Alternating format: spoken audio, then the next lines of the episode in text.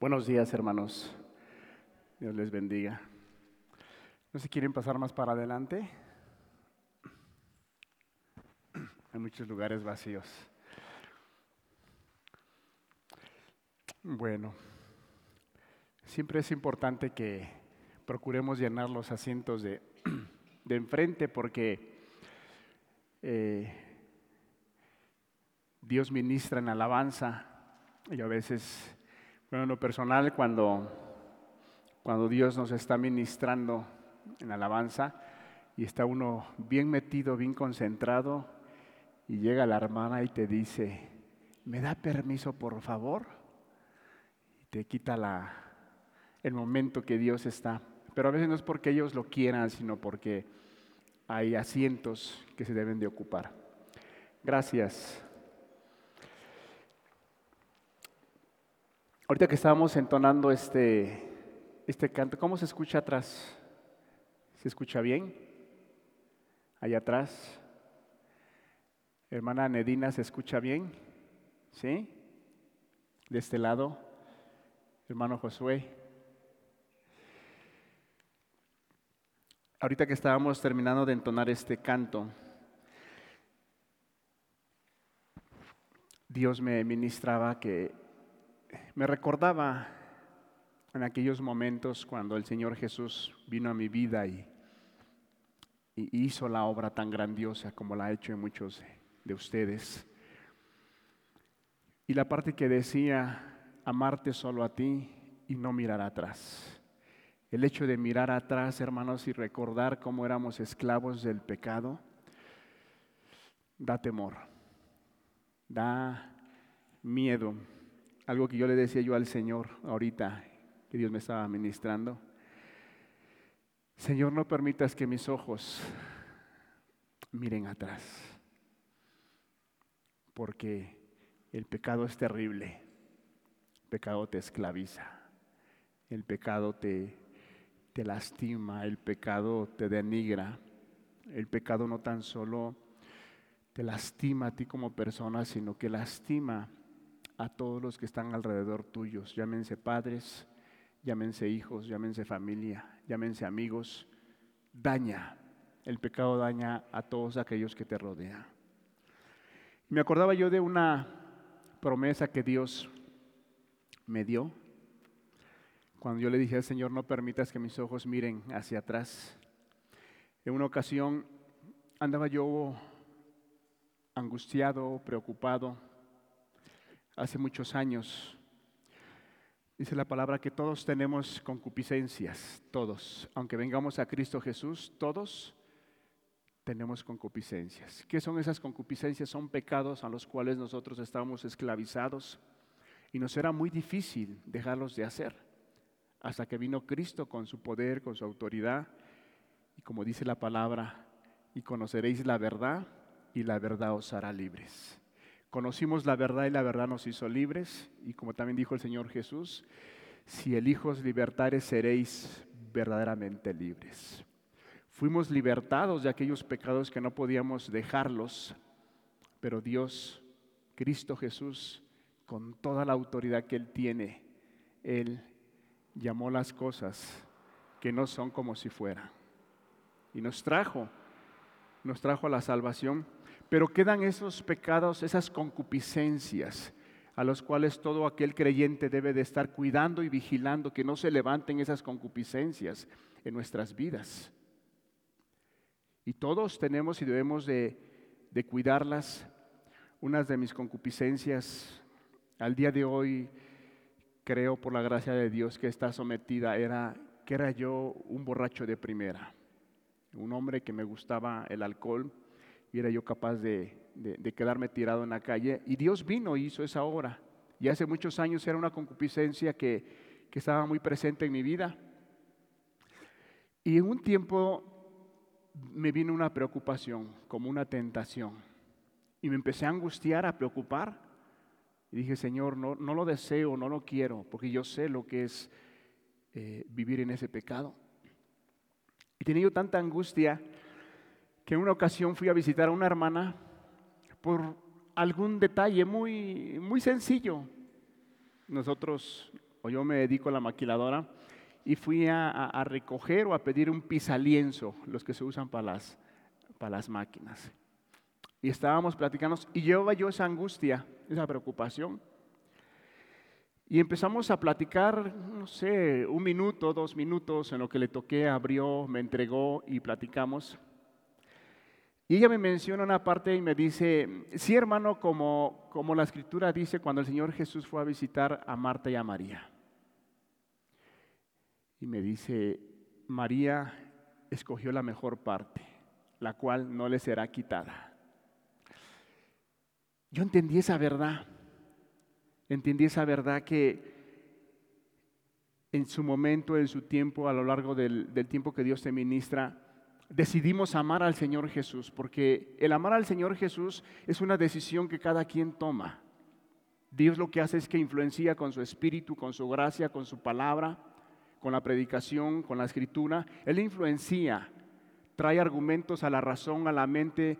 La obra que hace el Espíritu Santo de convencer al mundo de pecado, mostrarle que el camino que lleva no es correcto, mostrarle que la vida que lleva lo va a llevar a una condenación eterna. Entonces viene el Espíritu y les da argumentos a la mente y a la razón. Y el hombre es el que toma la decisión. Y recordaba yo cómo el Señor Jesús decía, me, me ministró esa verdad, que había yo tomado la mejor decisión de amar al Señor Jesús. Y él en ese momento me dijo, y esa verdad esa decisión que tú tomaste, jamás nadie te la va a quitar. Hermano, quedé bien tranquilo hasta el día de hoy. Podré pasar momentos muy difíciles, podré pasar tentaciones muy fuertes, pero tengo esa promesa del Señor que me dijo que por cuanto escogí la mejor parte de amar al Señor Jesús, no me será quitada.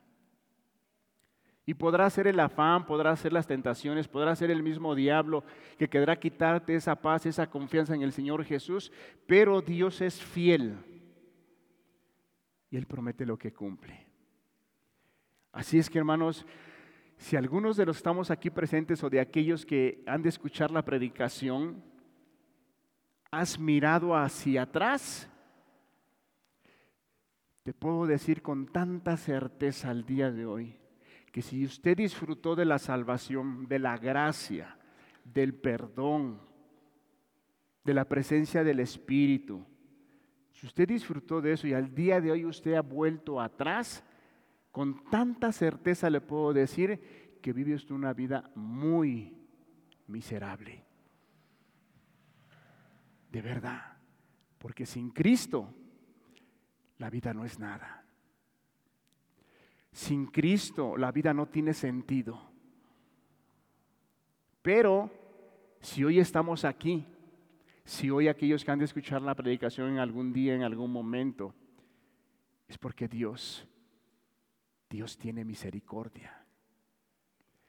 Y dice su palabra que sus misericordias se renuevan cada mañana. Si hoy usted que quizá un día le dio la espalda a Cristo Jesús, hoy el Señor ha extendido su mano para favorecerle. ¿No es admirable eso, hermanos? Es admirable. Por eso dice la palabra que aunque nosotros seamos infieles, Él permanece fiel. Nosotros podemos ser incrédulos, podemos ser de un corazón duro, resistimos a la dirección del Espíritu, a lo que Dios nos quiere mostrar como hijos, como discípulos, pero a veces nuestro afán, a veces nuestras preocupaciones, a veces nuestro egoísmo nos lleva a apartarnos de la luz. Y decidimos emprender otro camino.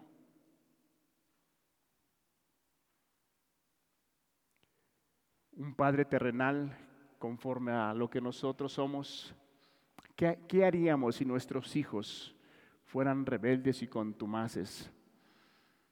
¿Qué haríamos?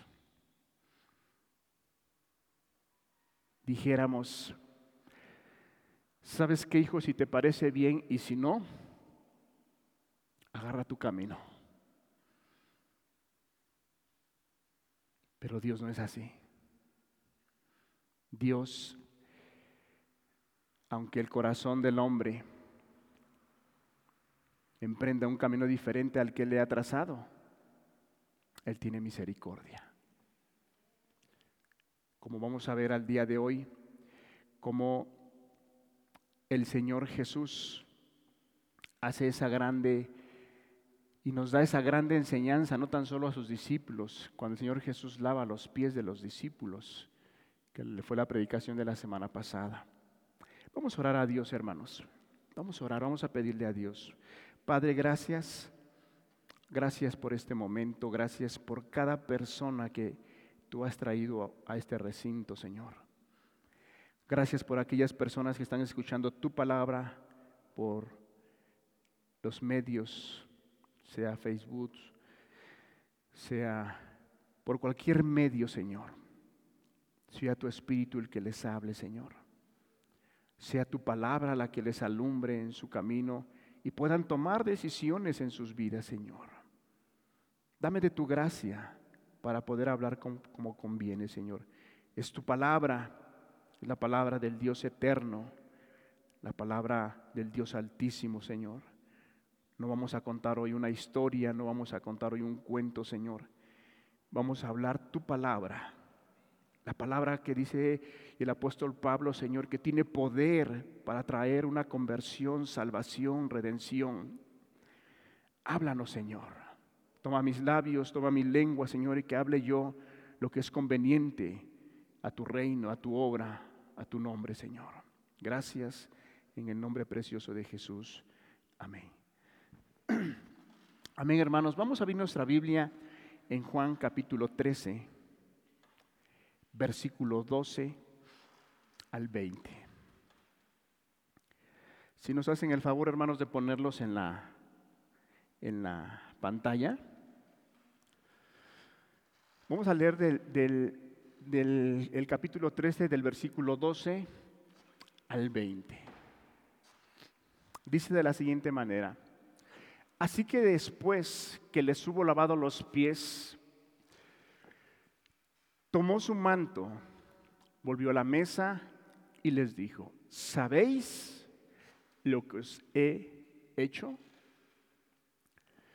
Vosotros me llamáis maestro y señor y decís bien, porque lo soy.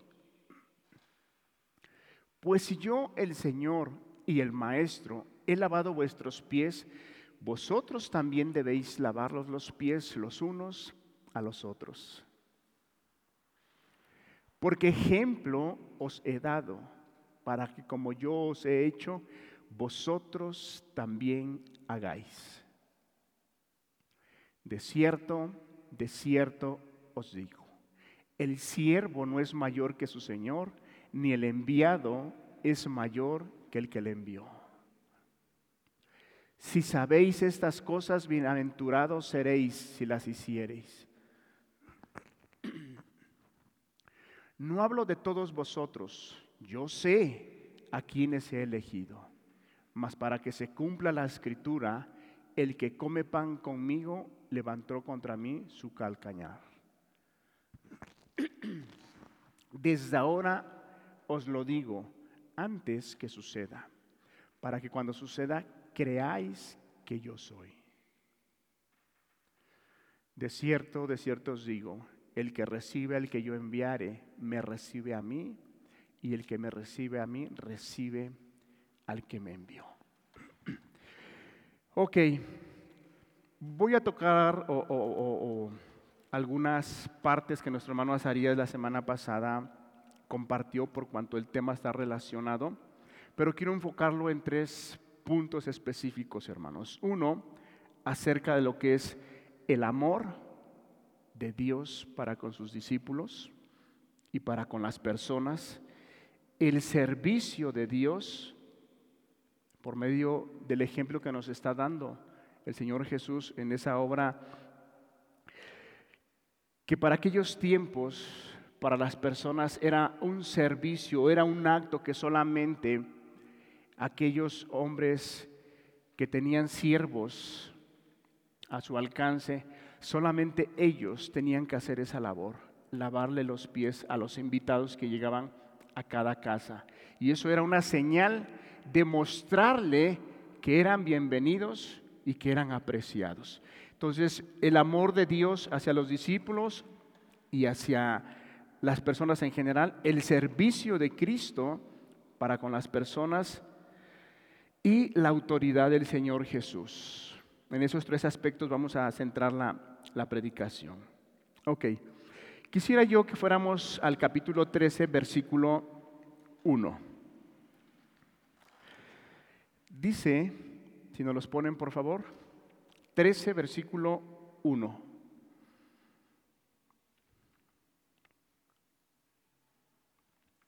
Antes de la fiesta de la Pascua, sabiendo que Jesús, que su hora había llegado para que pasase de este mundo al Padre, como había amado a los suyos que estaban en el mundo, los amó hasta el fin.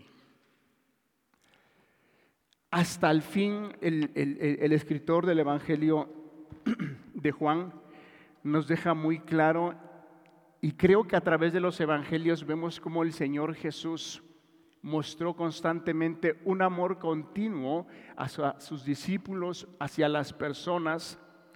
Y aquí el pasaje que nos está diciendo que los amó hasta el fin. Desde el día que el Señor Jesús llegó a la vida de los discípulos, desde el día que el Señor Jesús se hizo presente, no tan solo en su ministerio, sino años atrás, el Señor Jesús ya amaba a las personas. Es más, antes de que el Señor Jesús viniera, Él amaba ya a los suyos, Él amaba ya a las personas. Sí, Él te amaba ya a ti. Él te amaba a ti antes de que nacieras. Él sabía que ibas a nacer en tal día, en tal año, y tu madre y tu padre y tu familia iban a ser tales personas. Él lo sabía con tanta claridad. Y Él desde ese día te ha amado hasta el día de hoy. Él te ha amado. Porque si Dios no nos amara al día de hoy, por nuestras obras, por nuestras conductas, por nuestras actitudes, por nuestras decisiones, ¿dónde estuviéramos, hermanos? ¿Dónde estuviéramos? Dice la palabra que Dios es un juez justo.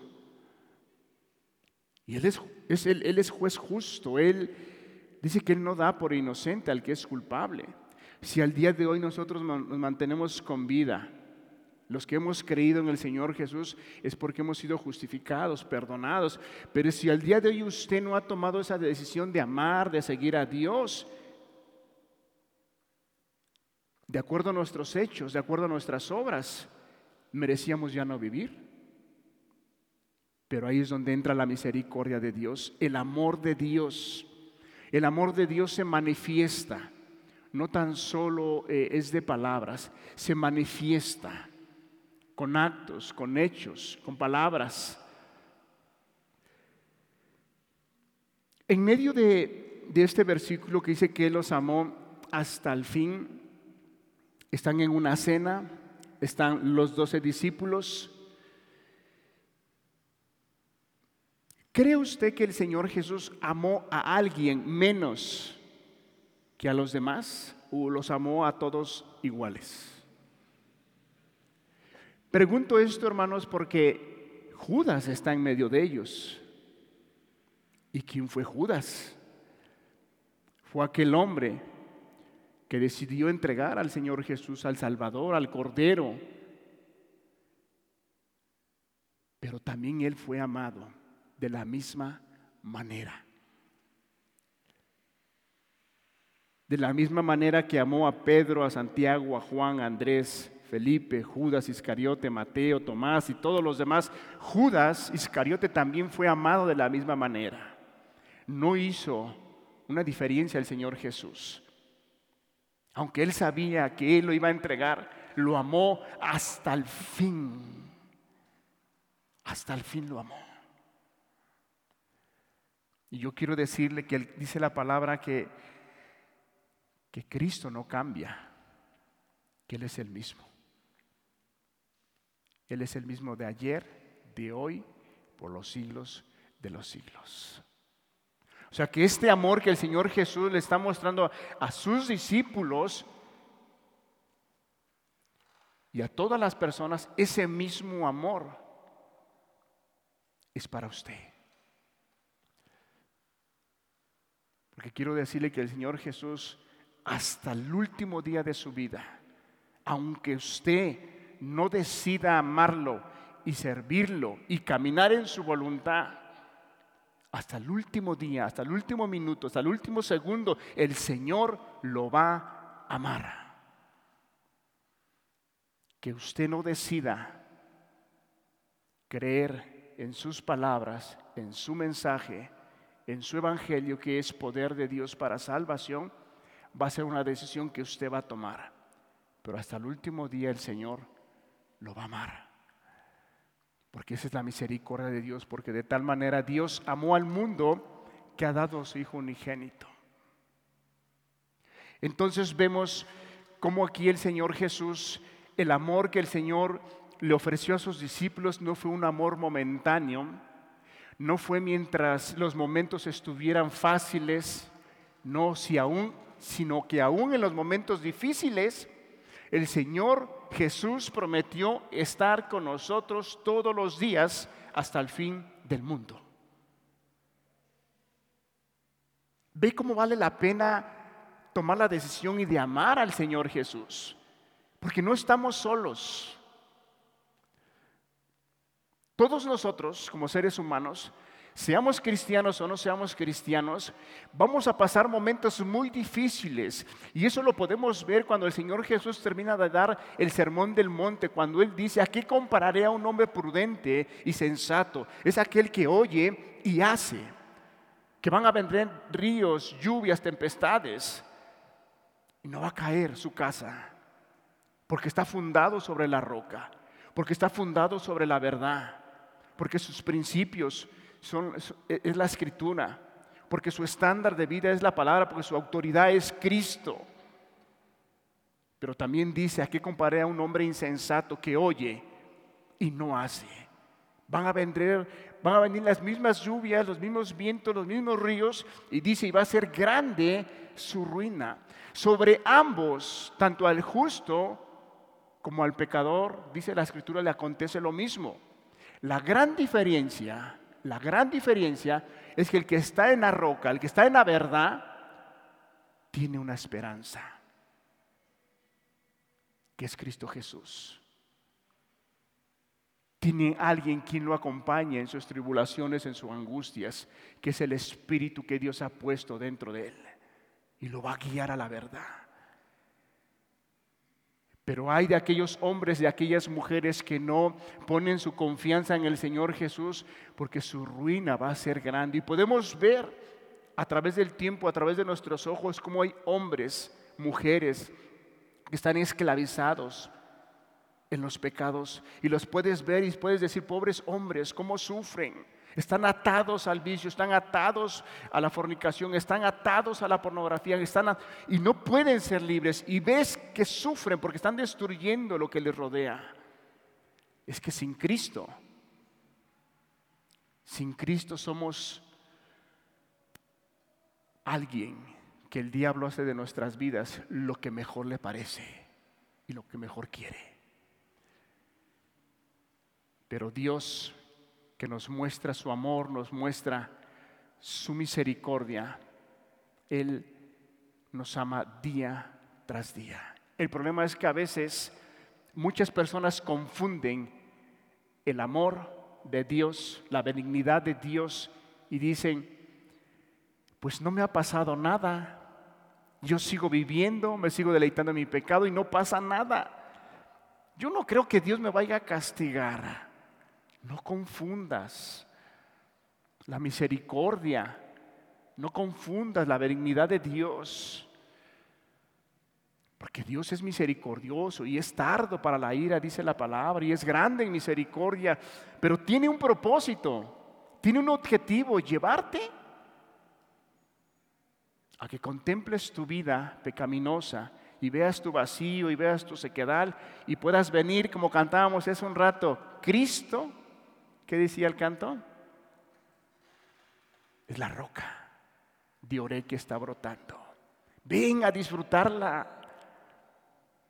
que más dulce que la miel, sacia tu alma, sacia lo que necesitas como ser humano.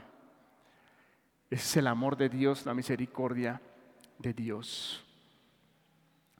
Cuánto amor el Señor Jesús le manifestó a los discípulos, a las personas, cuánta paciencia, cuánta instrucción, cuánto consejo. Pedro lo negó.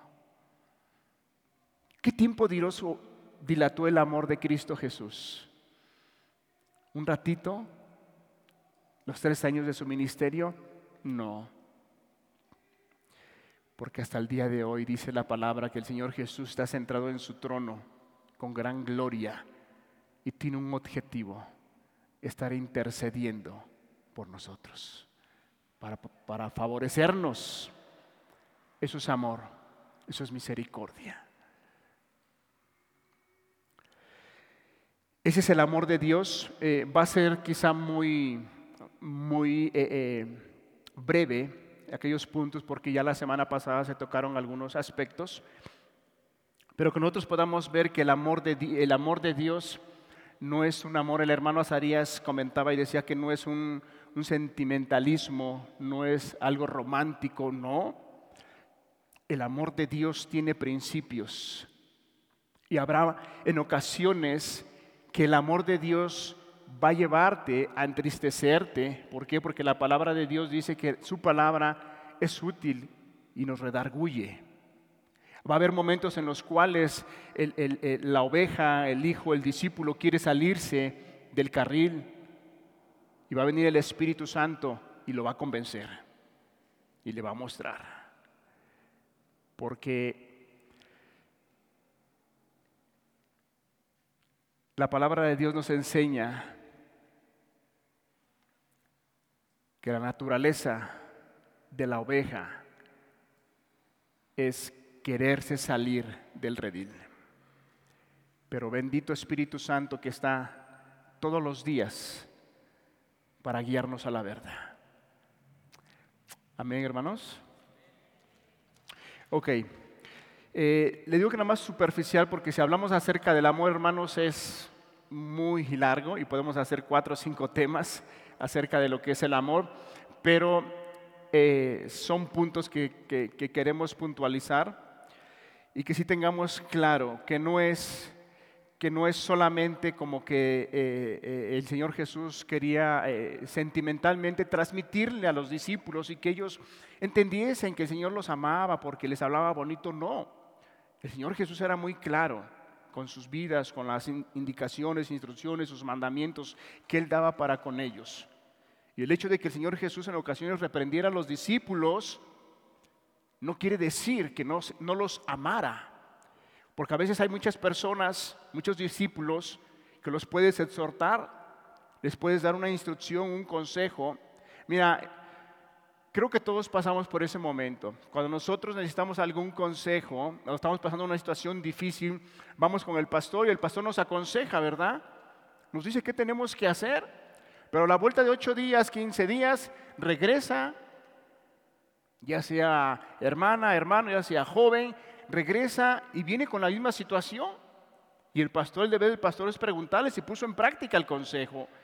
Y la persona dice, no, pues no, bueno, entonces, ¿qué más podemos hacer? Entonces lo instruyes y le dice, ahora vas a hacer esto, se te dio el consejo, no hiciste caso, entonces ahora le vas a hacer así y así, como niños chiquitos. Pero pasan otros días y vienen y nuevamente, ¿qué pasó? ¿Lo hiciste? No, pues no, pues es que por eso estás en la misma situación, porque no pones por obra la palabra. Entonces el deber del pastor, del ministro, es ya no tan solo aconsejarlo, instruirlo, sino ahora exhortarlo a que haga las cosas que tenga que hacer. Entonces,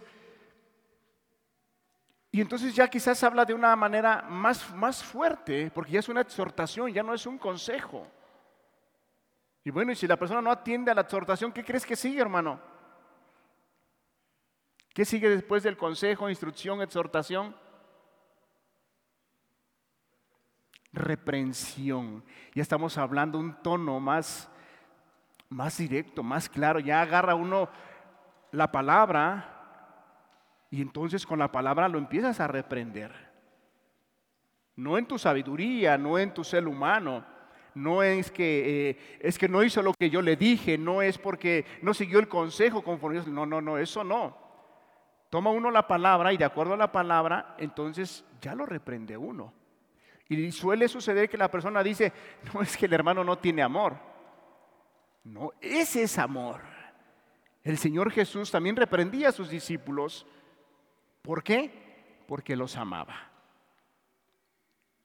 Porque, ¿Por qué nosotros regañamos a nuestros hijos cuando hacen algo que no está bien? ¿Por qué les estorbamos en sus conductas? Porque quieres como padre que se cumpla tus expectativas, que vean que yo soy la autoridad, que vean que yo soy el líder y que vean que las cosas se hacen como yo digo y como yo quiero y cuando yo quiero. Si esa es la actitud, esa no es autoridad, es autoritarismo. Cuando uno le estorba a los hijos para que no hagan su voluntad, es por amor. Porque no quiere uno que sufran lo que muchas cosas nosotros sufrimos antes de conocer a Cristo. Entonces, les estorba uno, les enseña, los instruye, los aconseja uno, porque por amor a sus personas, a sus almas, para que el día de mañana sean jóvenes, señoritas, que sean de respeto, que puedan respetar y que puedan ser personas útiles en la sociedad. Ese es el propósito. Amor. ¿Y por qué el Señor Jesús antes de dar esta enseñanza a los discípulos, él menciona, o el escritor de, eh, eh, de Juan, toca ese punto del amor, que los amó hasta el final. Hermanos, es que ese es el motor para poder hacer las cosas, el amor. Si nosotros no tenemos amor, todo lo demás no va a funcionar. Vamos a caer en un autoritarismo, no en una autoridad. No vamos a ejercer esa autoridad que el Señor nos designó como hombres, como líderes, como padres, para poder guiar. La autoridad tiene un objetivo, tiene un propósito. Pero bueno, mm, creo que me estoy saltando un poco. Pero La base es el amor. Si nosotros, porque aquí es, hasta ahorita la enseñanza está dirigida a los discípulos, está dirigida a los discípulos que los amó hasta el final.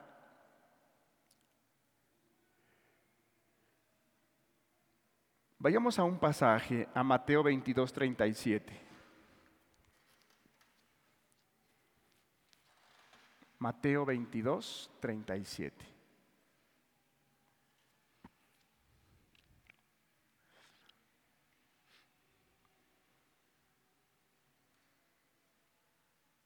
Maestro, ¿cuál es el gran mandamiento en la ley? Jesús le dijo, amarás al Señor tu Dios con todo tu corazón y con toda tu alma y con toda tu mente. Una pregunta que los fariseos escribas le hacían al Señor Jesús para tentarlo, para ver qué contestaba.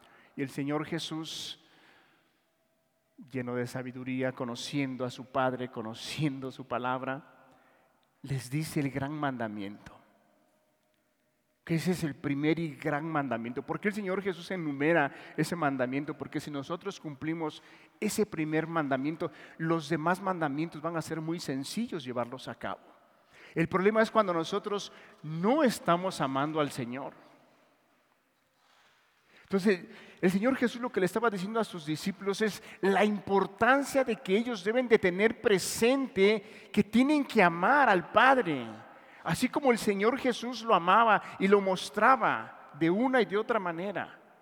El Señor Jesús no hacía cosas por su propia voluntad. Él hacía y él llevaba la encomienda del Padre. Y lo que el Señor Jesús le estaba diciendo a los discípulos era la importancia de que ellos amen al Padre, porque de esa manera van a poder llevar a cabo la enseñanza y la demanda que el Señor Jesús les está pidiendo a ellos. Porque el Señor Jesús después de lavar los pies les dice, ¿ven lo que yo he hecho? Bueno, así quiero que ustedes lo hagan. Y no es una imposición que el Señor Jesús está poniendo sobre la vida de ellos, no porque le está hablando a corazones regenerados, perdonados, justificados, corazones que han experimentado la gracia y el perdón de Dios. ¿Qué dice Romanos capítulo 5, versículo 5? A ver si no me equivoco, hermanos, pónmelo por favor. Espero no equivocarme. Romanos capítulo 5, versículo 5.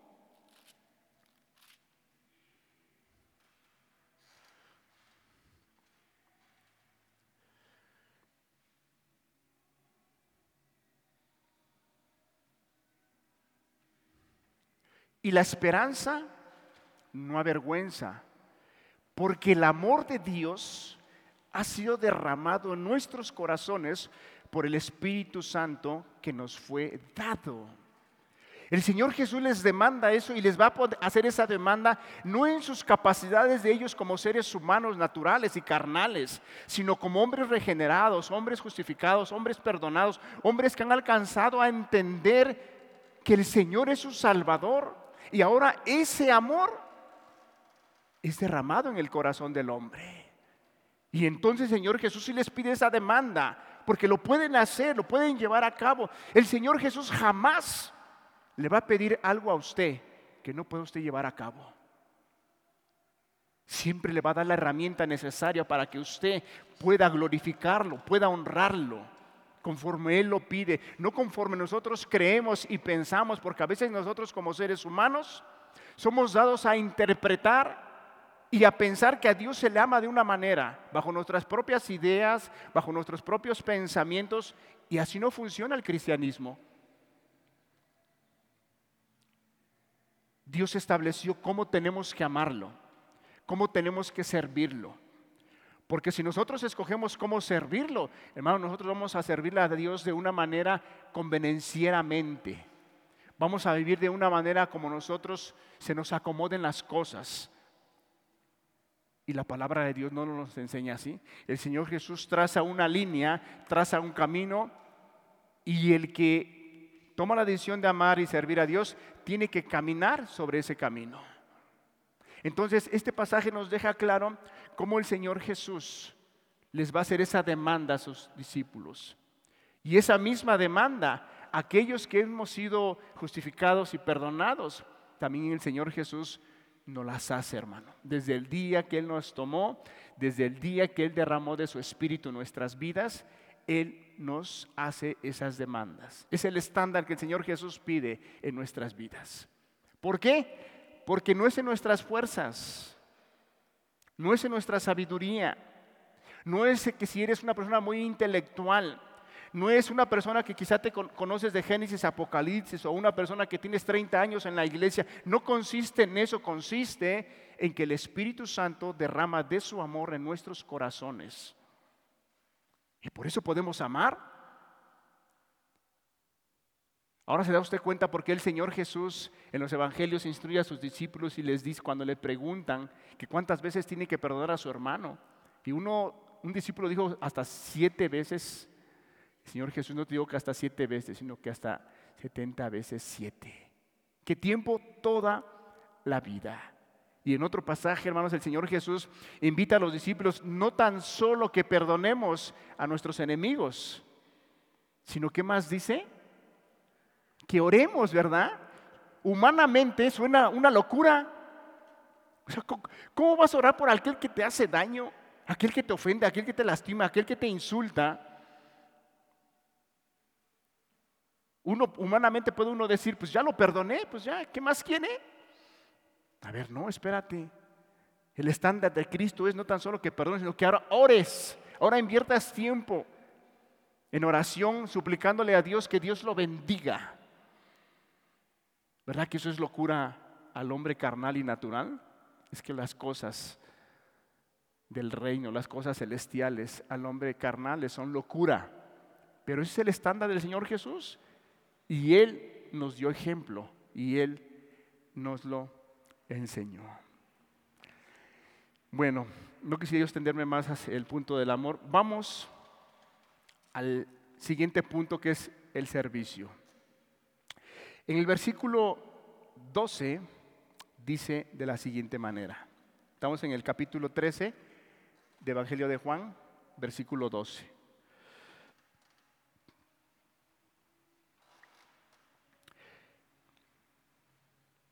Así que después que les hubo lavado los pies, tomó su manto, volvió a la mesa y les dijo, ¿sabéis lo que os he hecho? ¿Ok? Así que después que les hubo lavado los pies, tomó su manto, volvió a la mesa y les dijo, ¿sabéis lo que os he hecho? Una pregunta que el Señor Jesús le hace a los discípulos. ¿Saben lo que yo acabo de hacer? Hermanos, todos estaban reunidos, estaban en la cena. Y era un deber del dueño de la casa o en el lugar donde estuvieran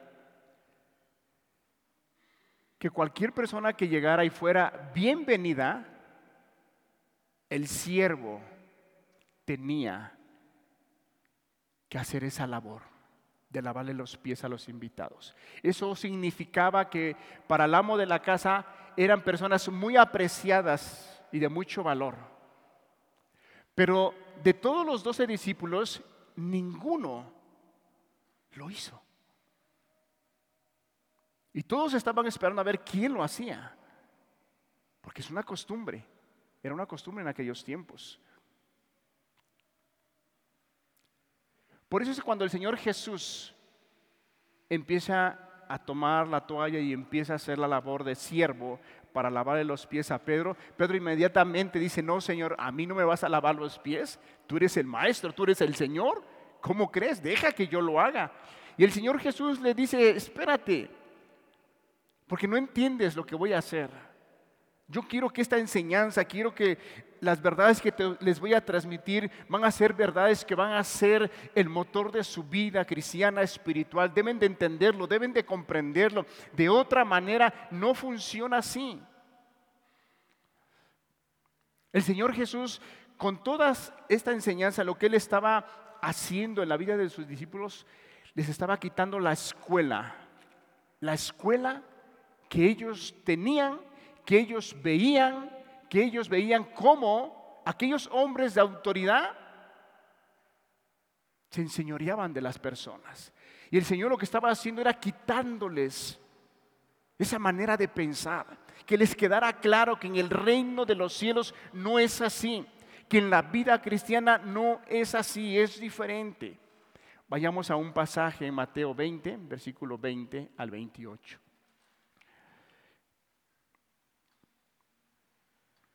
Mateo 20, versículo 20 al 28.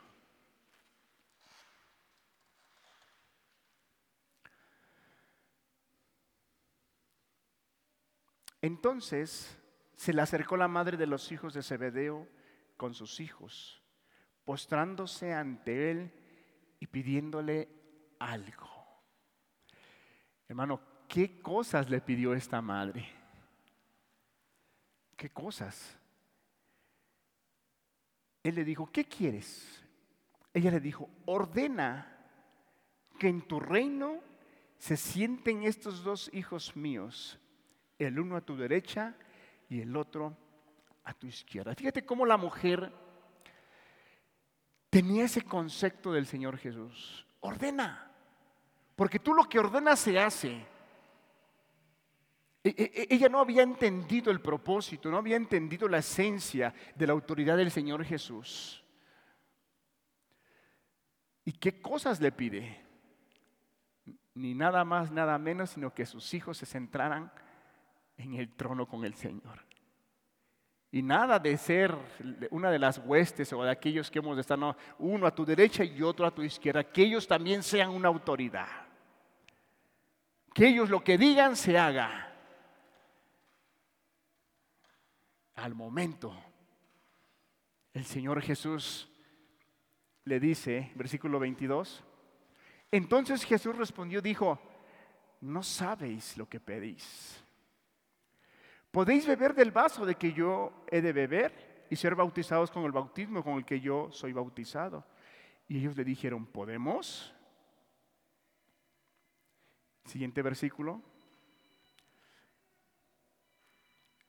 Y aquí el Señor Jesús, estoy tomando este pasaje para cómo el Señor Jesús les estaba quitando esos pensamientos, esas ideas de que ellos tenían acerca de lo que era servir. Ellos pensaban, los, los, discípulos estaban acostumbrados a ver al imperio romano, cómo ellos decidían, cómo ellos eh, para ellos qué impedía el servicio, para ellos no existía que ellos sirvieran, ellos tenían a su disposición personas, cientos, miles a su disposición. Ellos buscaban que se les sirviera. Y el Señor Jesús les da esa enseñanza, dice, Él les dijo, a la verdad, de mi vaso podéis beber. ¿Ya habíamos leído este? No, ¿verdad? Él les dijo, a la verdad de mi vaso beberéis. Y con el bautismo con que yo soy bautizado seréis bautizados. Pero sentarlos a mi derecha y a mi izquierda no es mío darlo, sino aquellos para quienes está preparado por mi Padre. Versículo 24. Cuando los diez oyeron esto, se enojaron contra los dos hermanos. Fíjese la mentalidad que tenían los demás discípulos. Ellos también querían tener un hueso en el reino. Ellos también querían ser esos líderes que, que tomaran decisiones. Versículo 25. Entonces Jesús llamándolos dijo, ¿sabéis que los gobernantes de las naciones se enseñorean de ellas? Y los que son grandes ejercen sobre ellos ellas potestad. Mas entre vosotros no será así, sino el que quiera hacerse grande entre vosotros será vuestro servidor. 27. Y el que quiera ser el primero entre vosotros será vuestro siervo. Como el Hijo del Hombre no vino para ser servido, sino para servir y para dar su vida en rescate por muchos. El Señor Jesús lo que les estaba dando en entender aquí en el Evangelio de Juan cuando les dice en el versículo 12, sabéis lo que es lo que he hecho.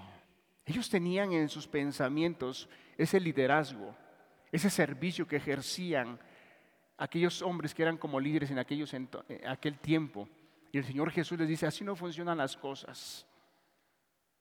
Porque yo vine para servir. Yo vine y el servicio tiene un propósito, hermanos.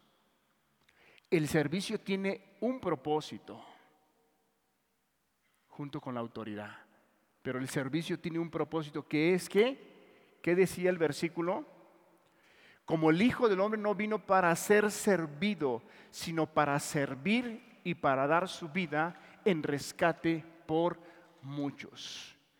Cuando el Señor Jesús nos habla acerca del servicio, es, es importantísimo que, Así como el Señor Jesús le sirvió a sus discípulos, dando ese ejemplo que solamente un siervo podía hacer.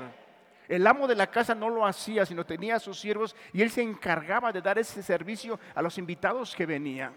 Y el Señor Jesús pone ese ejemplo y dice, así como yo he hecho, así ustedes hagan. Cuando el Señor Jesús pone el ejemplo o habla acerca de lavar los pies, yo no tengo ningún problema, ninguna dificultad con aquellos grupos que llevan a cabo literalmente esta obra, lavar los pies unos a otros. No le veo ningún problema. El problema es cuando nosotros enfocamos que ese acto cubre toda la demanda que el Señor Jesús está tratando de decirnos a través de su palabra. Hay muchos grupos que hacen eh, eh, este rito, esta costumbre, y no tienen nada de pecado. El problema es que las personas o aquellos grupos lo consideran que una vez haciéndolo eso ya se libran de todas las demandas y solamente cumplen con ese propósito y ya ellos están amando y sirviendo a su hermano. Y eso no es cierto. El Señor Jesús habla mucho más acerca del servicio.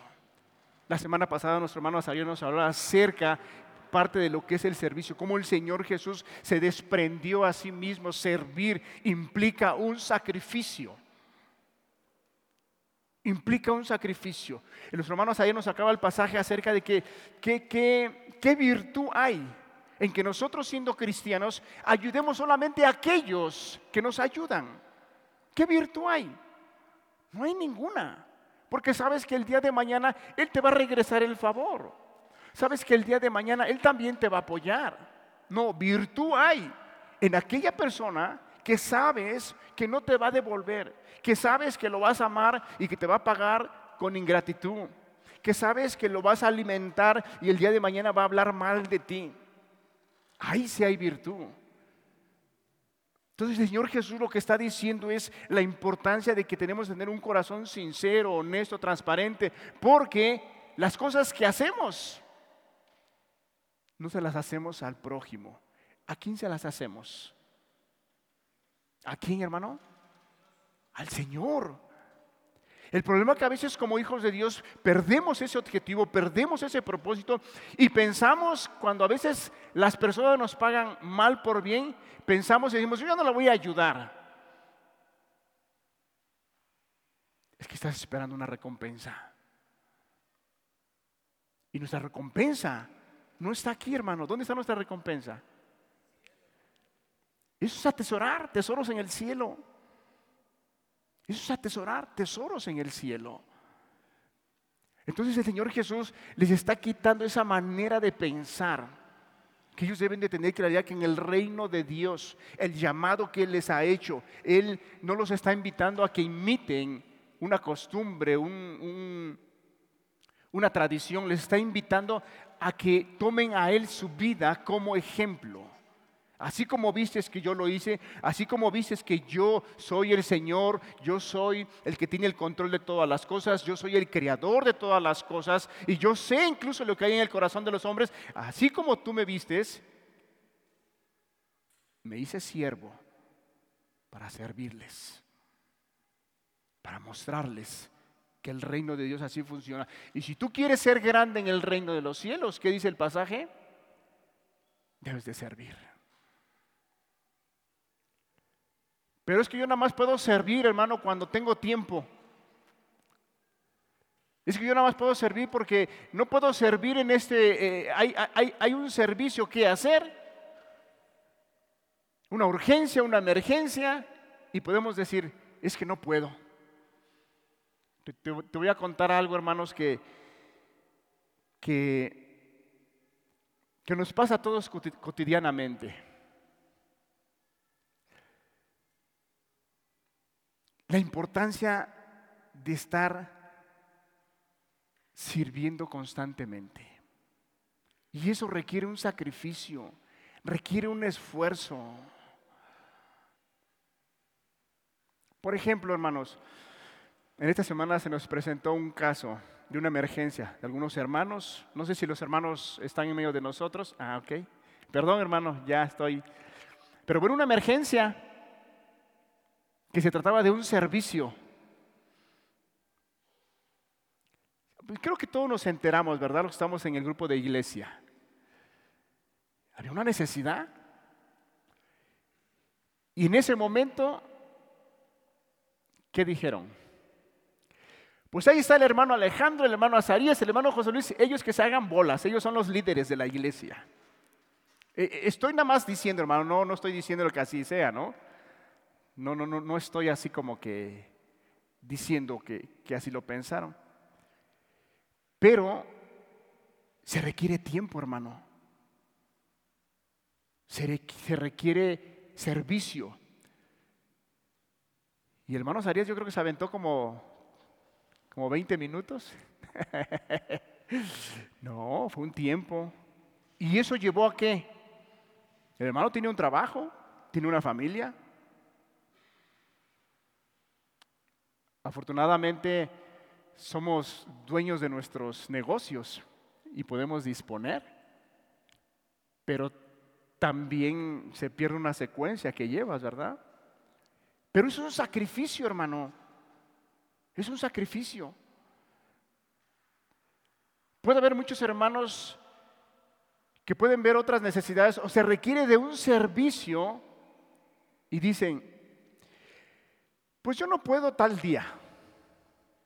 Y otro día, hermano, no, pues tampoco. Entonces, ¿cuándo? No, pues no puedo.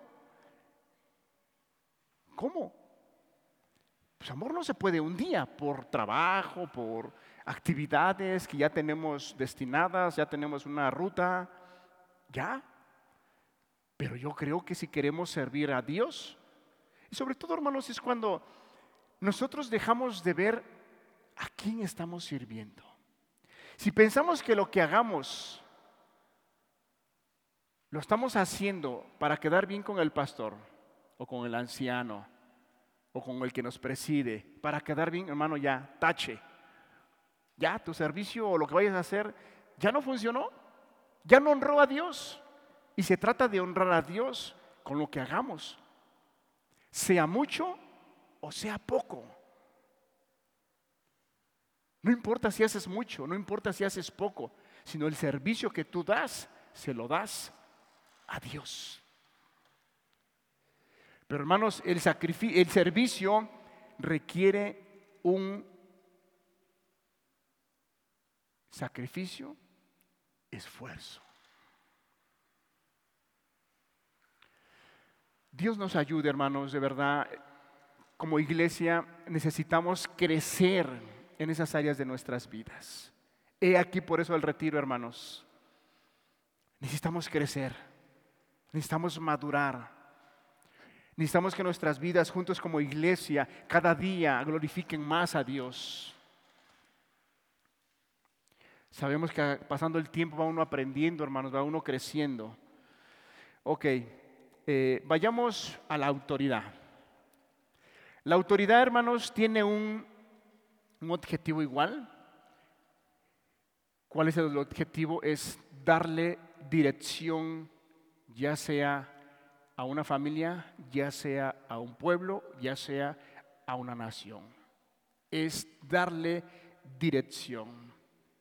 Si hablamos de una iglesia, si hablamos de un padre de familia, la autoridad su objetivo es darle dirección y también su objetivo tiene que ser que la persona, que los hijos, que la esposa, que la familia crezcan, maduren, conozcan más cada día al Señor. En la iglesia nosotros como, como encargados de la iglesia, seamos pastores, seamos ancianos, nuestro deber, sí tenemos una autoridad, pero esa autoridad tiene un objetivo, tiene un propósito es de dirigir y traer un crecimiento a la iglesia, a la grey, a los hermanos, a las hermanas, que crezcan y que cada día su vida se asemeje más a Cristo. Cada día su vida se acerque más a la palabra de Dios. Y no, y no seamos, o aquellos que se nos ha dado la autoridad como padres, como líderes, no seamos como ese ejemplo que el Señor Jesús nos habla ahí que en el mundo los gobernantes tienen la autoridad y ellos deciden qué se hace y qué no se hace, sea bien o esté mal. Ellos toman las decisiones. ¿Por qué? Porque se sirven para sí mismos. Usan la autoridad para servirse a sí mismos.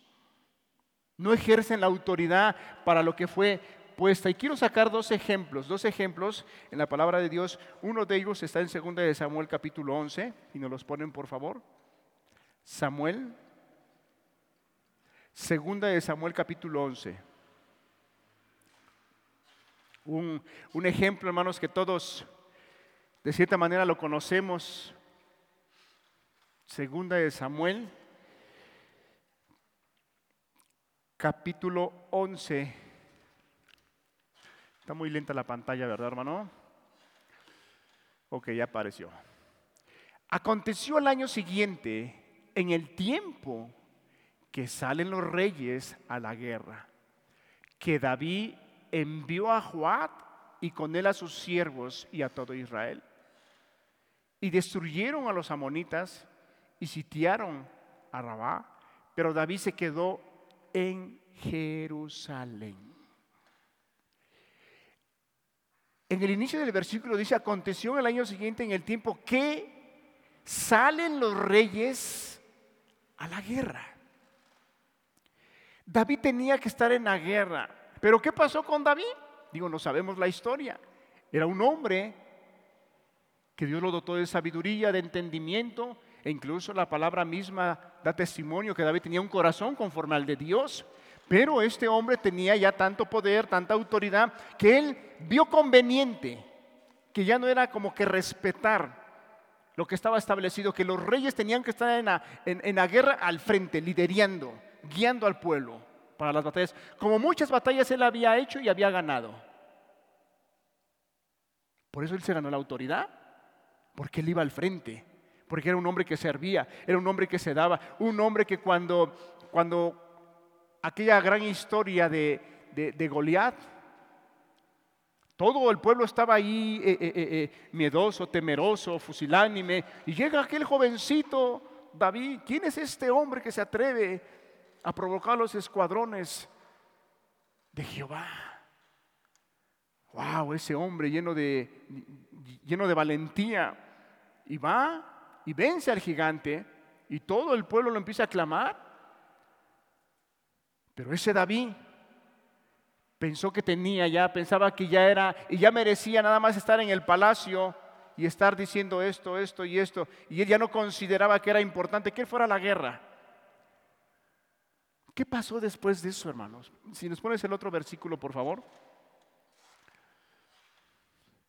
Y sucedió un día, al caer la tarde, que se levantó David de su lecho y se paseaba sobre el terrado de la casa real, y vio desde el terrado a una mujer que estaba bañando, la cual era muy hermosa. Versículo 3. Envió David, fíjate, la autoridad de David. Envió David a preguntar por aquella mujer y le dijeron, aquella es Betsabé, hija de Elián, mujer de Urías Eteo. Versículo 4. Y envió David mensajeros y la tomó y vino a él y él durmió con ella. Luego ella se purificó de su inmundicia y se volvió a su casa. David con mucha autoridad. A ver, ¿quién es esa mujer? A ver, tráemela. A ver ustedes, tráiganmela. La autoridad que Dios le había dado fue una autoridad que no supo usarla. ¿La usó para qué? Para servirse a sí mismo.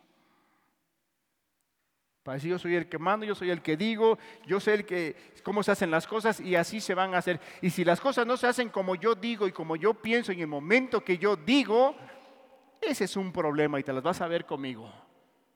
Hermanos, todos nosotros como varones, como responsables de casa, Dios nos ha dado una autoridad, pero esa autoridad no es para servirnos a nosotros mismos, no es para que las, las cosas se hagan como, como, yo quiero, yo pienso, yo creo. Y si el día que no se hacen como yo así lo digo, entonces ese es un problema. No, hermano.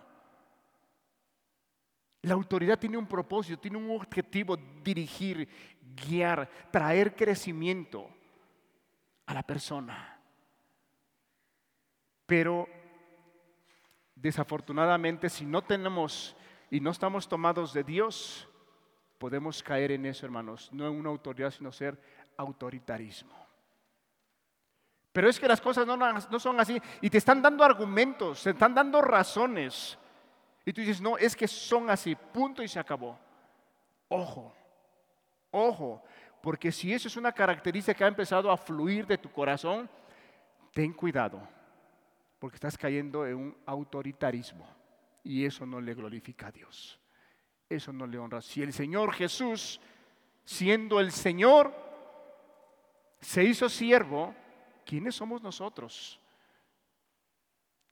Para no ejercer esa autoridad real, verdadera, como el Señor nos las ha dado. Ok, le decía yo que solamente así muy superficial, quisiera yo pasar a otros a otros puntos.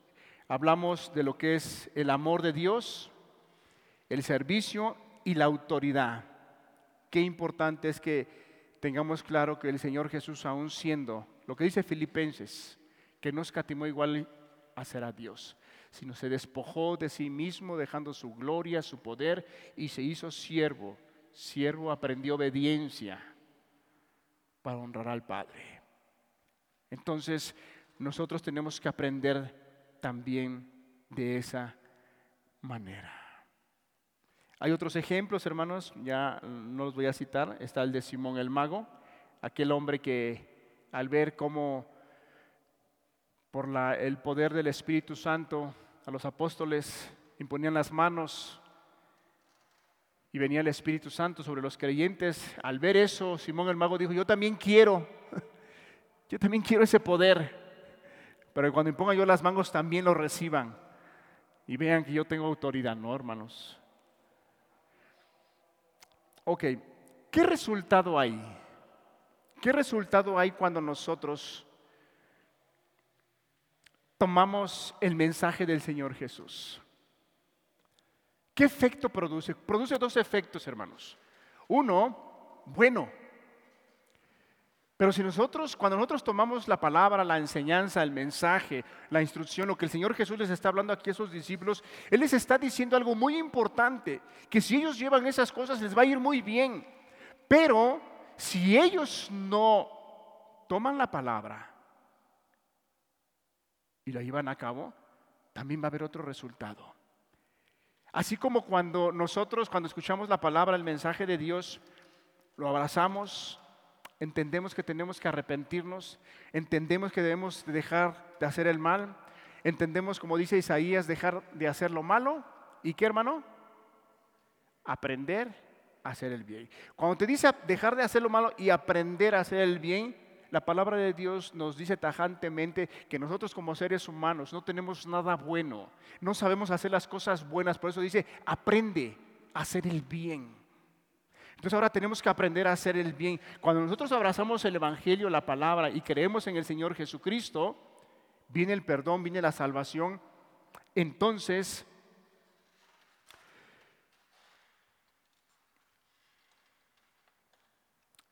entonces viene ese fluir, viene el hacer las cosas naturalmente y produce algo. Produce paz, produce tranquilidad cuando abrazamos el Evangelio y la palabra. Antes no podías dormir por tus pecados, tus maldades, y ahora puedes dormir como bebé recién nacido. ¿Cómo duermen los bebés recién nacidos? Por ahí veo unos que están dormidos como bebés recién nacidos. Denle agua a los bebés que tienen un sueño de bebé. Hermanos, cuando nosotros venimos a Cristo, podemos dormir, tienes paz, tienes tranquilidad. Pero cuando andas en tus maldades, dice la palabra que el impío huye sin que nadie lo persiga. Huye. Está preocupado en su cama, se pone de un lado, no puede dormir, el otro no puede dormir, ya le dieron las 2, 3 de la mañana y no puede dormir, y ahí está, le dieron las 4 de la mañana, y cuando apenas puede dormir a las 5 y media de la mañana, duerme un ratito y suena la alarma a levantarse para ir a trabajar. O sea, así cuando nosotros abrazamos el Evangelio y hay una respuesta, hay un efecto bueno, también cuando no abrazamos la palabra de Dios, las cosas no pueden ir bien. Puedes tener cierta paz, como dice la palabra, el Señor Jesús dijo, mi paz os doy, mi paz os dejo. No como la que el mundo da. El mundo realmente te da una paz, pero muy superficial, muy inestable. Una paz de que si tienes tus bienes, dices, estoy tranquilo, no me hace falta nada. Pero se te van tus bienes y sientes que el mundo se te cae y dices, es que ya no tiene sentido la vida. Es que, ¿qué va a decir la gente de mí? Ahora tengo que vivir otro estilo de vida, no puede ser posible. Y ahí andas dándote de vueltas. Una paz momentánea. Y el Señor Jesús no, Él dijo, mi paz os doy, mi paz os dejo. No como la que el mundo da. El mundo da una paz momentánea. La paz de Cristo es la que sobrepasa todo entendimiento, todo problema, toda dificultad.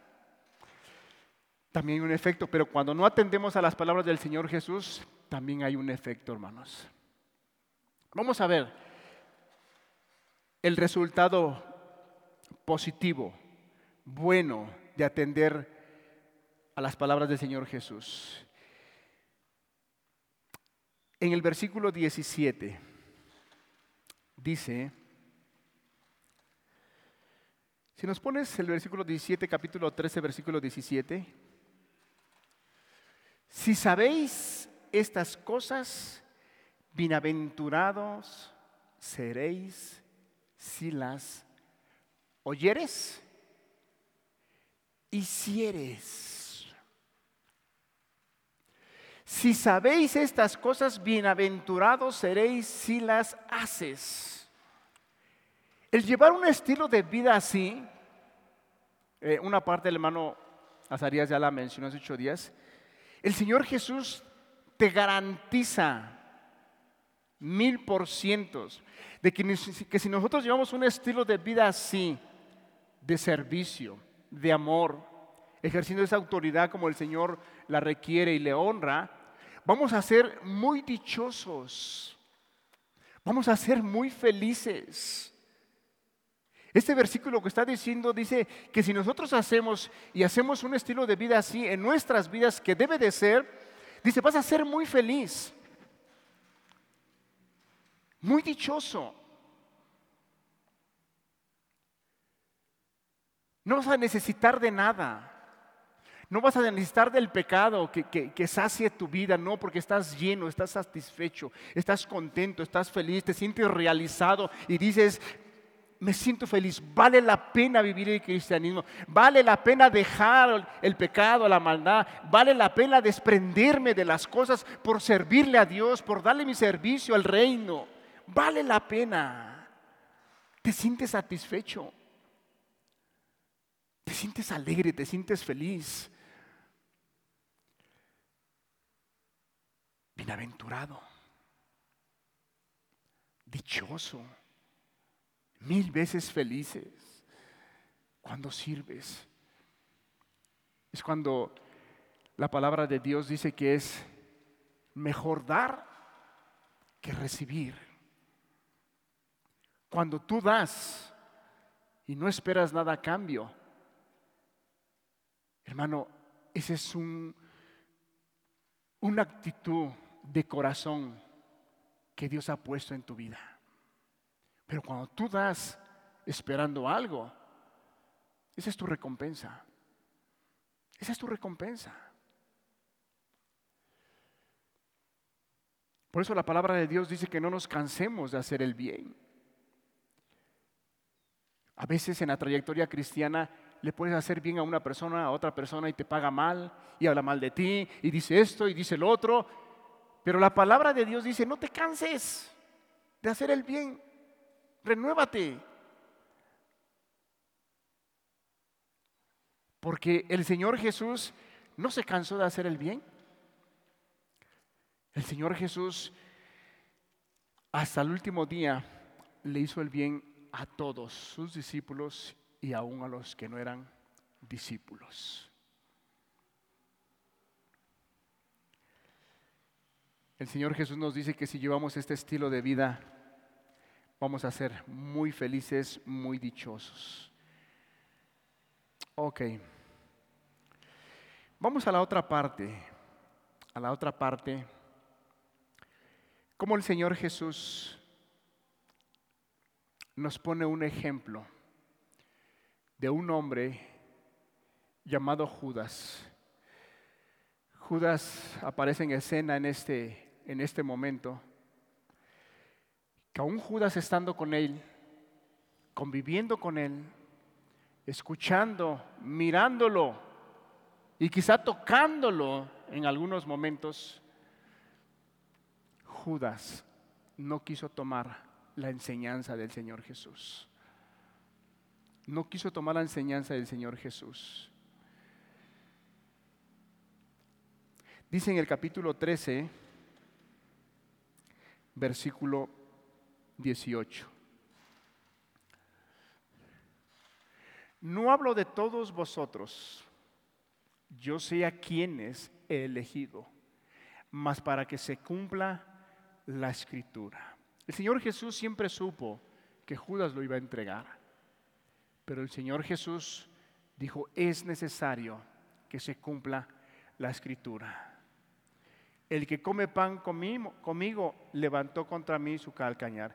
Lo que el Señor Jesús está citando es el Salmo 41, versículo 7, donde dice que su amigo más íntimo levantó con él su calcañar. Judas convivió con él. Judas escuchó la enseñanza del Señor Jesús. Él vio cómo le sirvió. Él, Judas sabía que ese ejemplo que el Señor Jesús había puesto era un ejemplo que solamente el siervo podía hacerlo. Y él siendo Señor, siendo Maestro, se hizo siervo para darles ese servicio y enseñarles que así es como ellos se debieran de conducir con amor sincero, con integridad, con rectitud, con transparencia. Pero Judas, aún con todo eso, no tuvo temor. No tuvo temor. Es un contraste totalmente de lo que la palabra de Dios nos enseña y lo que el Señor Jesús viene enseñando en esta enseñanza que estamos mirando.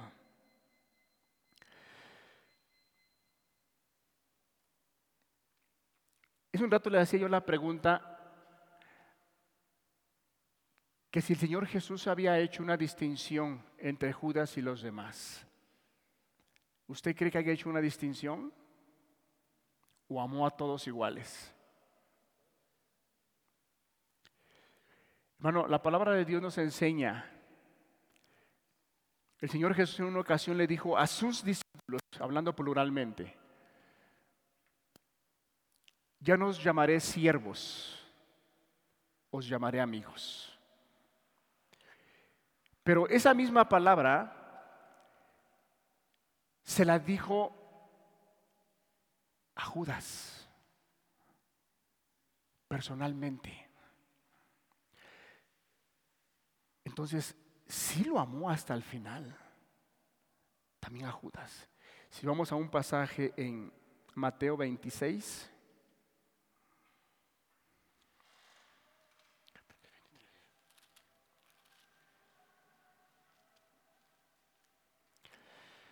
Mateo capítulo 26, versículo 48 y al 50.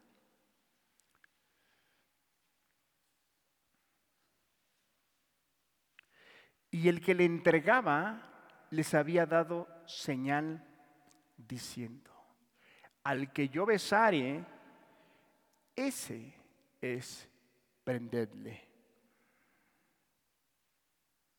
Y enseguida se acercó a Jesús y dijo, salve, maestro, y le besó.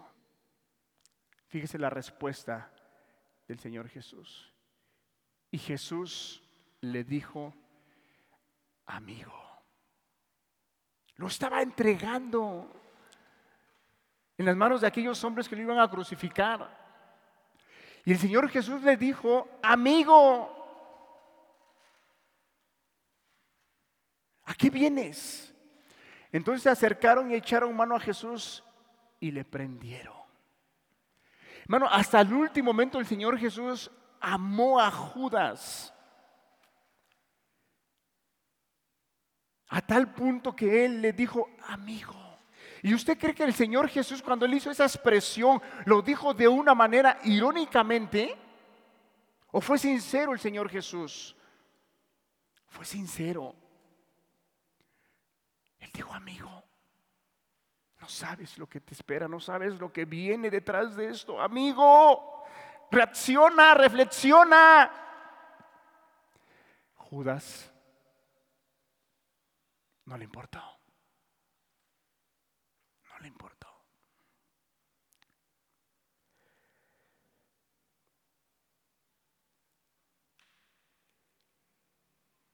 Y yo quiero decirle a usted que quizá no ha tomado esa decisión de servir a Dios o quizá ha mirado atrás, ha escuchado la enseñanza de Cristo, de Dios, su palabra, ha tenido usted el testimonio del Espíritu en su mente, en su razón, en su corazón. Usted mismo ha sentado en momentos de decir, sí es cierto, Dios es real, Dios es verdadero, Dios me ha estado hablando, Dios me ha estado enseñando. Pero al día de hoy estás en esas complicaciones. Y mira que para para no seguir a Jesús, no tiene que ser que seas una persona que andes en tus pecados antiguos, quizás de borrachera, de adulterio, fornicación, lascivia, pornografía. Que sea el día de hoy te estás apartado. Simplemente te mantienes al margen y dices, ¿sabes qué? Pues yo aquí de lejitos me la llevo y ya, yo no quiero compromisos con nadie. Si no es, no es con nadie, no es con algún ser humano, es con Cristo el compromiso. Es con Cristo el compromiso que se hace. Yo quiero decirte que hasta el día de hoy, quizá no tan importado lo que el Señor ha hablado a tu vida, has visto, Judas veía, vio cómo el Señor lo amó, cómo les hablaba, les enseñaba, les tuvo paciencia, los instruía, dudaban, les daba una señal para que creyesen, no creían, los sentaba y les enseñaba una parábola de tal manera que ellos entendiesen la verdad. Los amaba. Judas sabía que el Señor Jesús lo amaba. Judas sabía cómo el Señor Jesús lo había servido. Porque a Judas, ¿cree usted que a Judas no, no le lavó los pies? ¿Cree usted que sí se los lavó? Claro, también se los lavó. De la misma manera que amó a ellos, también amó a Judas. De la misma manera que el Señor Jesús sirvió a los discípulos, también le sirvió a Judas. De la misma manera que el Señor Jesús era una autoridad para ellos, también lo era para Él. Pero Él no quiso. A mí lo que me impresiona, hermanos, la verdad es cómo el Señor Jesús, hasta el último momento, le dice amigo. El Señor Jesús sabía que lo estaba entregando. El Señor Jesús sabía que iba a empezar su calvario. Y le dice, amigo. Judas no quería amar al Señor Jesús realmente. Judas no quería amar al Señor. No tenía el deseo de amar al Señor Jesús. Y por consecuencia, Cristo no podía morar en su vida. Vayamos a, Juan capítulo 14, versículo 23. Juan 14, versículo 23.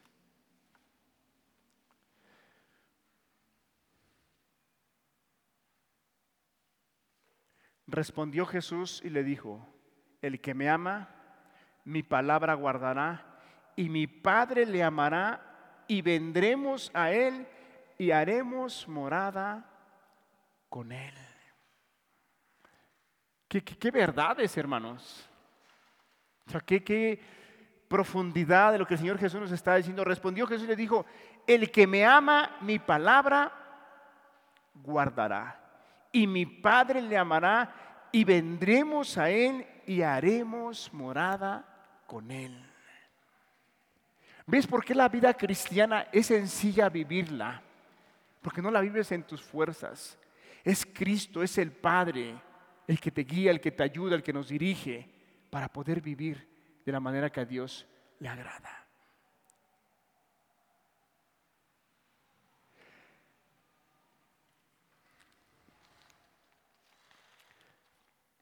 El Señor nos ha amado a todos hasta el último día. Hoy usted disfruta del amor de Dios. Hoy Dios tiene misericordia de usted. Concluimos, hermanos. Concluimos. Terminamos. ¿Cómo podemos servirle a Dios de esta manera? ¿Cómo? Ya vimos que es que hemos sido regenerados, perdonados, justificados, y es la gracia y es el amor de Dios en nuestras vidas. Vamos a, vamos a hacer un ejercicio, hermano. Siento que varios se me, se me están durmiendo. Vamos a levantarnos tantito. Tiene, no sé, Es más, es la primera vez que voy a hacer esto, hermano. Que les digo que vamos a levantarnos. No acostumbro. Hagamos un ejercicio, hermanos. Estírate si quieres y vos te sea. Es el momento, aprovecha, hermano. Tus pies, hermanos. O, ya me tardé. ¿A qué hora son? Hermanos, no llevo ninguna hora, ¿eh? ¿O ya? ¿Ya me pasé una hora? Ok, bueno, vamos a sentarnos, hermanos. Gracias.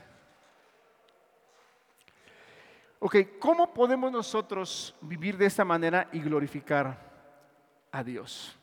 Hermanos, es muy sencillo. El Señor Jesús nos dice, ahí en Juan capítulo 13,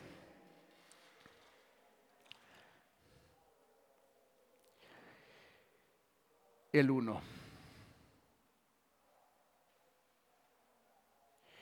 El 1 y el 2. Juan 13, si nos vamos a Juan 13, 1. Antes de la fiesta de la Pascua, sabiendo Jesús que su hora había llegado para que pasase de este mundo al Padre, hasta ahí nada más.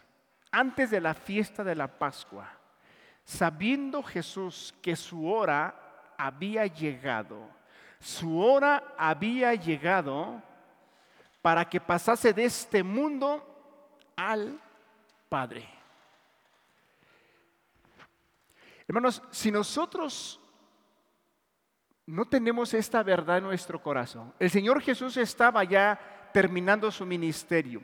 Él sabía lo que se venía. Él sabía una vez que Judas lo entregase y que fuera aprendido, él sabía todo lo que iba a pasar y a suceder. Él sabía que ya había llegado su hora y era tiempo ya de culminar la obra encomendada por el Padre y traerle salvación a los hombres y partir con su Padre. Ya le había llegado la hora. Si nosotros como creyentes no tenemos esta verdad en nuestro corazón y no tenemos esta verdad el, entendidos que cualquier día nosotros vamos a partir con el Padre. Cualquier momento nos puede llegar nuestra hora, hermano, de partir a donde pertenecemos al Padre. Pero si usted está pensando y usted tiene, bueno, vayamos a otro pasaje aquí, Colosenses capítulo 3. Colosenses capítulo 3. Hermanos, qué importante es que esta verdad nosotros la tengamos arraigada en nuestro corazón. Vamos a partir algún día de, este, de esta planeta Tierra. Vamos a partir algún día y toda la mansión que tú tienes, todos los carros, todo el dinero, todas tus cuentas, todas las cosas que tú tienes, hermanos, se van a quedar. Se van a quedar, porque vas a partir con tu Señor.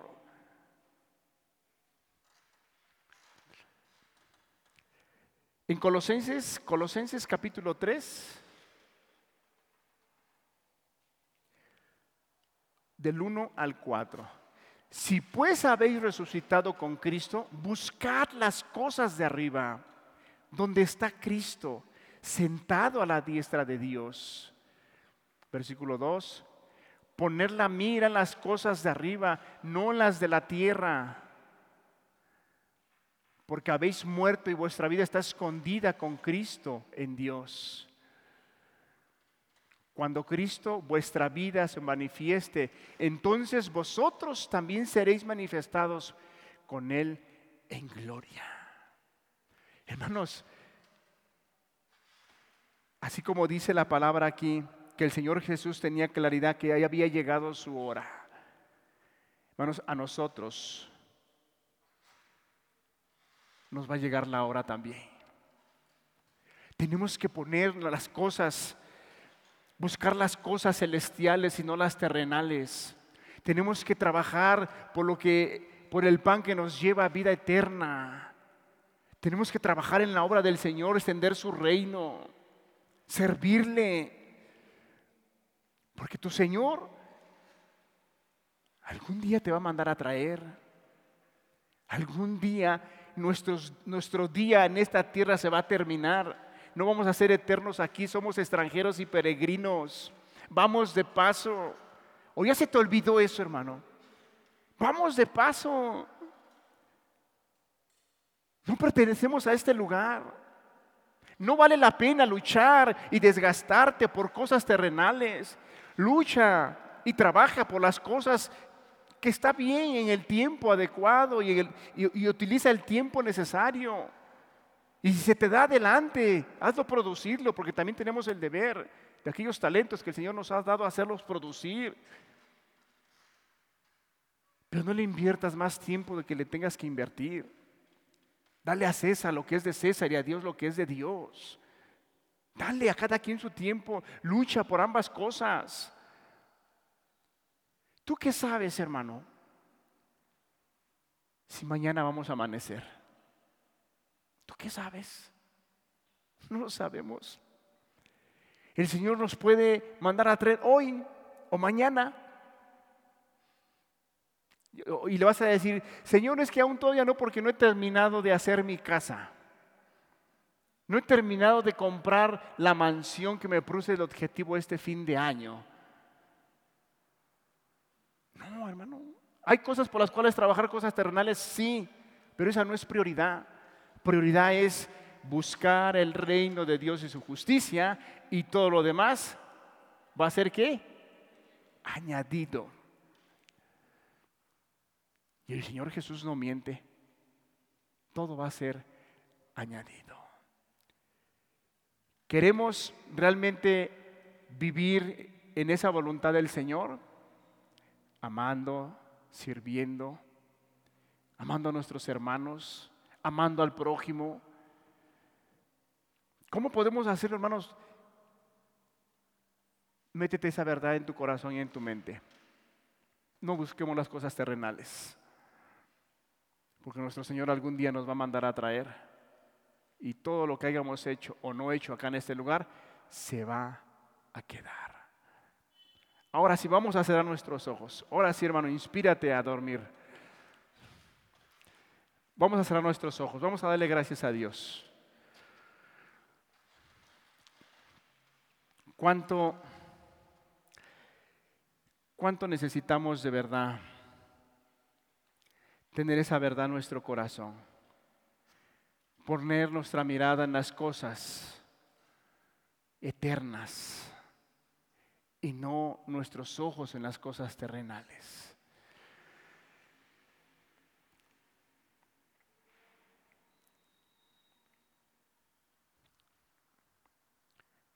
Versículo 17 dice, si sabéis estas cosas, bienaventurados seréis si las hiciereis. ¿Quieres vivir satisfecho? ¿Quieres ser feliz?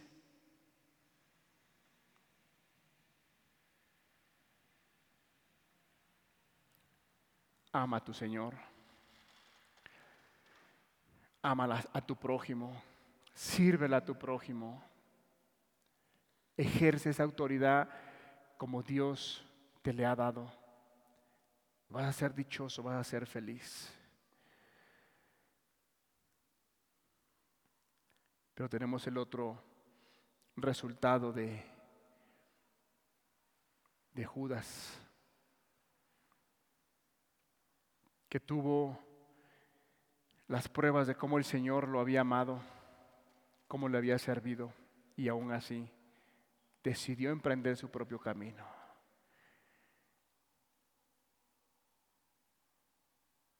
Yo pregunto en medio de nosotros, aquellas personas que no han decidido amar a Dios, ¿te falta ver todavía el testimonio de Cristo como te ha amado? ¿Te falta ver el testimonio de Cristo cómo te ha servido?